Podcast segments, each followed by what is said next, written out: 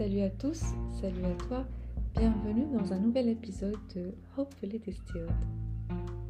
Une des notions que nous apprenons à saisir, à apprécier et à percevoir en grandissant, très liée à notre développement cognitif, à notre culture, à notre bon sens et à notre éducation, c'est la notion de beauté ou le sens de l'esthétique. C'est une notion qui ne cesse de nous accompagner pour décrire le temps, un geste euh, ou un comportement de bienveillance, une belle performance, une âme, un corps, un visage, un paysage, une œuvre d'art, bref, tout ce qui peut être concret, physique ou plutôt moral et spirituel et qui crée en nous une certaine admiration pour le ou la qualifier de beau ou belle.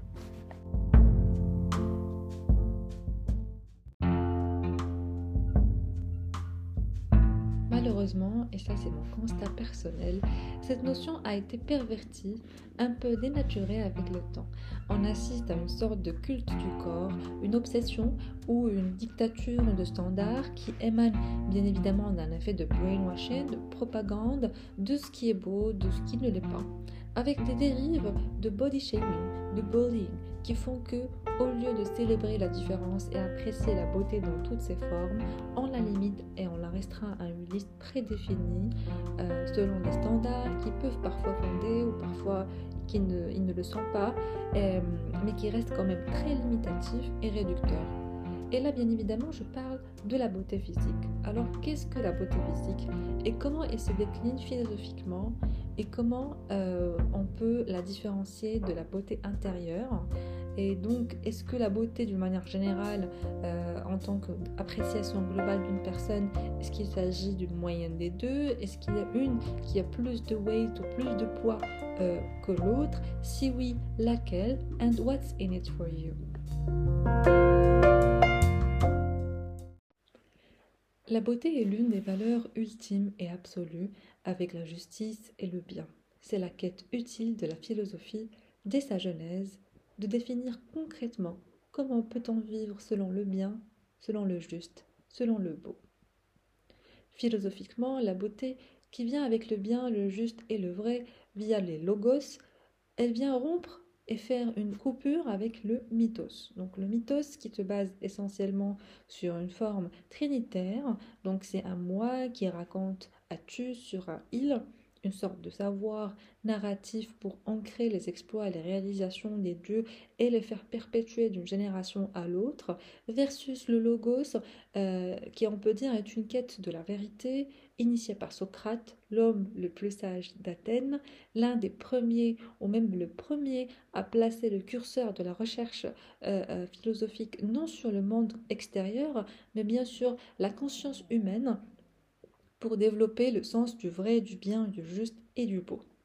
Pour Socrate, on a tous en nous un sens de vérité qui doit être éveillé par le questionnement, par un exercice de purification de l'âme, un exercice qu'il ne cessait de pratiquer avec ses disciples, ce, qui lui a coûté évidemment la peine de mort, car selon les autorités de l'époque, euh, il corrompait la jeunesse, euh, visiblement. Euh, donc, alors que lui, il ne faisait qu'accoucher la notion du vrai, le sens moral. Et by the cette notion d'accouchement, c'est lui-même qui, se l'est approprié euh, en disant qu'il exerçait la même profession que sa mère qui était sage-femme, la maïotique, l'art d'accoucher. Donc la beauté, tout comme la justice, la vérité ou le bien, sont des notions liées à un savoir introspectif, à une aptitude cognitive et morale de discernement qui transcende le monde sensible, nous permettons donc de discerner le juste de l'injuste, la vérité du mythe, le bien du mal et donc le beau du laid. Déjà, étymologiquement parlant, beau vient du latin bellus, diminutif de bonus, qualité ou état de ce qui est bon, de ce qui est beau, de ce qui est esthétique à la perception, euh, selon Wikipédia. Il y a une hiérarchie entre ce qui est charmant, mignon, joli et la beauté.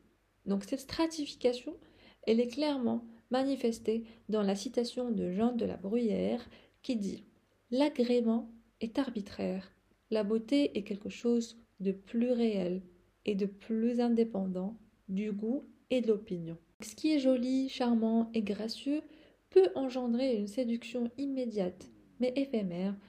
C'est ce qui est agréable en fait à nos sens. Diderot écrit Le beau, opposé à joli grand, noble et régulier. On l'admire, le joli est fin, délicat, il plaît.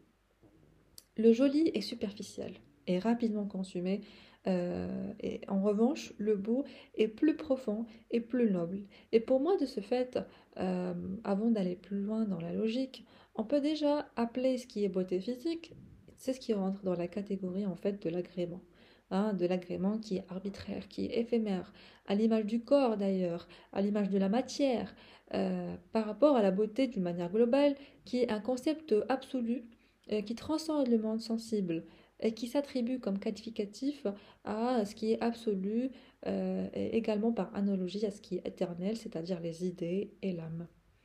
De ce fait, la beauté qui demeure une illusion éphémère, elle se limite à un moment de grâce euh, quand on perçoit un beau visage, un beau paysage, un tableau harmonieux. L'idée essentielle de la beauté se fonde sur le principe d'harmonie en fait, qui est introduit par Platon. Une sorte d'analogie entre la notion de justice dans l'État, euh, quand les trois niveaux de la cité, notamment les paysans, les guerriers et les magistrats, euh, et quand chacun d'eux est bien dans son rôle en fait, et incorpore les valeurs et les vertus de modération, de courage et de sagesse respectivement. Et à ce moment-là qu'on atteint l'état d'harmonie et donc l'état de justice. Et il en va de même euh, pour l'âme, qui a aussi trois niveaux. Euh, l'âme désirante, l'âme courageuse et l'âme raisonnable. Et quand chaque niveau est dans sa place, eh bien, on atteint l'harmonie dans l'âme, de l'âme et dans l'âme, et donc la beauté de l'âme. Ce parallélisme entre la tripartition de l'âme et la tripartition de la cité fait que la cité ou l'État euh, se rend à l'image en fait de l'équilibre des individus qui les composent. D'où la nécessité, de, selon Platon, euh, de faire une sorte d'éveil, une sorte d'éveil intellectuel, éveil musical via l'éducation et surtout il insiste sur l'éducation artistique, littéraire, pour introduire en fait la notion du beau chez les gardiens de la cité. Parce qu'en fait les gardiens, ils ont un challenge, celui d'être rude et violent avec les ennemis et doux avec les amis. Et donc ce challenge-là, pour pouvoir le surmonter, ils ont besoin d'harmoniser entre ces différentes composantes contraires ou paradoxales.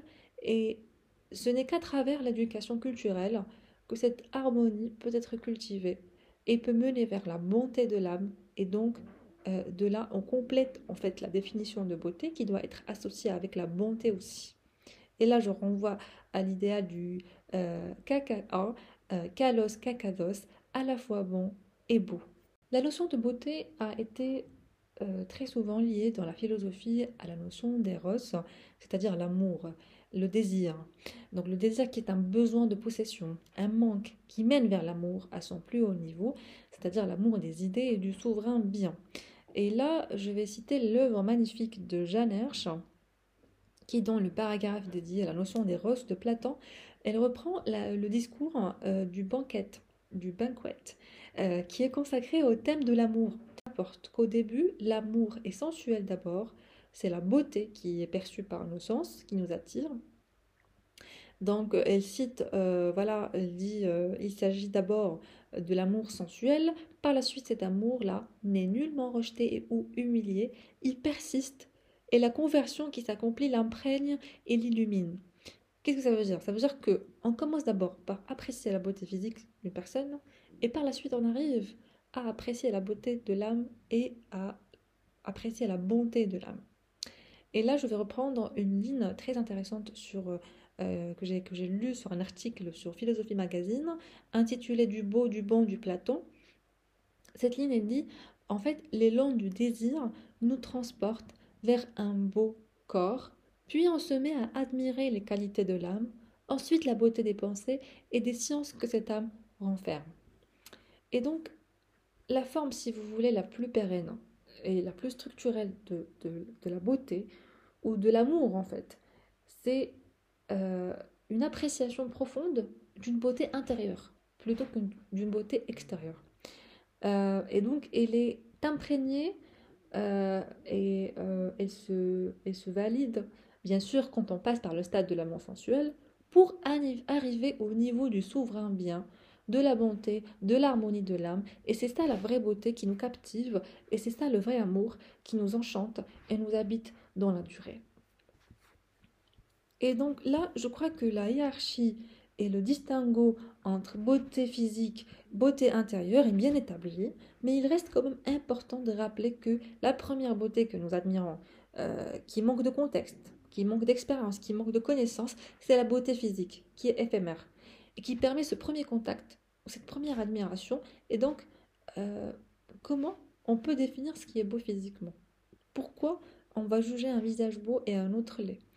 Euh, donc là, il y a plusieurs théories. On va essayer de t'expliquer ce phénomène-là ou l'appréciation de beauté chez l'être humain. Euh, donc il y a plusieurs théories. Donc il y a un, aspect d'ordre biologique, euh, culturel, neurologique, qui font qu'un visage est perçu comme beau ou pas, selon une perception qui est purement subjective. Hein. Et, donc ce processus est toujours en exploration par les scientifiques, by the way, pour permettre de mettre en place des standards objectifs jugés par notre brain as attractive. Et là, je, parle de la symétrie, par exemple, de l'homogénéité de la peau, etc. Donc, c'est des standards qui évoluent avec le temps et euh, qui euh, tiennent à cette moyenne de visage auquel on est familier, qui peut être impactée par la quantité énorme de photos et d'imagerie qu'on consomme sur les réseaux sociaux, et qui vient à chaque fois mettre à jour et updater the mental depilation, ou ce qu'on appelle la représentation mentale de ce qui est attractive, et en fait, c'est très compliqué. Alors, pourquoi j'essaie un peu de fuir euh, cette volonté incessante de cadrer la notion de beauté physique qui crée le niveau sensuel de l'amour parce que il me semble qu'une bonne partie de cette beauté-là, elle sort un peu de notre contrôle. Elle est déjà prédéfinie, même si, bien évidemment, avec le progrès scientifique, euh, les progrès au niveau médical, on peut faire des ajustements, des améliorations, on peut travailler sa peau, ses cheveux, etc. Et Dieu merci, l'élément phare notre beauté intérieure, eh bien, on a tout le contrôle dessus. C'est notre âme, comment on la nourrit, comment on la travaille, euh, comment on essaie euh, de, de, l'équilibrer en fait, et de la nourrir de belles vertus, euh, de valeurs, de la discipline, de la culture, de la science, de l'éthique, de l'atwalidine, du respect, de l'amour de la famille, du bien, etc. Tout ça rend une âme irrésistible et tellement attractive et ce à l'unanimité. Et ça, c'est la vraie beauté, qui devrait consommer notre attention et nos efforts d'une manière plus proportionnelle que ce que l'on consacre à la beauté physique ou extérieure. Et avec cette ode à la beauté intérieure, je clôture cet épisode. Ma belle communauté qui me suit et qui me soutient, je vous embrasse très fort et je vous donne rendez-vous à le prochain épisode. D'ici là, prenez soin de vous et je vous dis à la prochaine.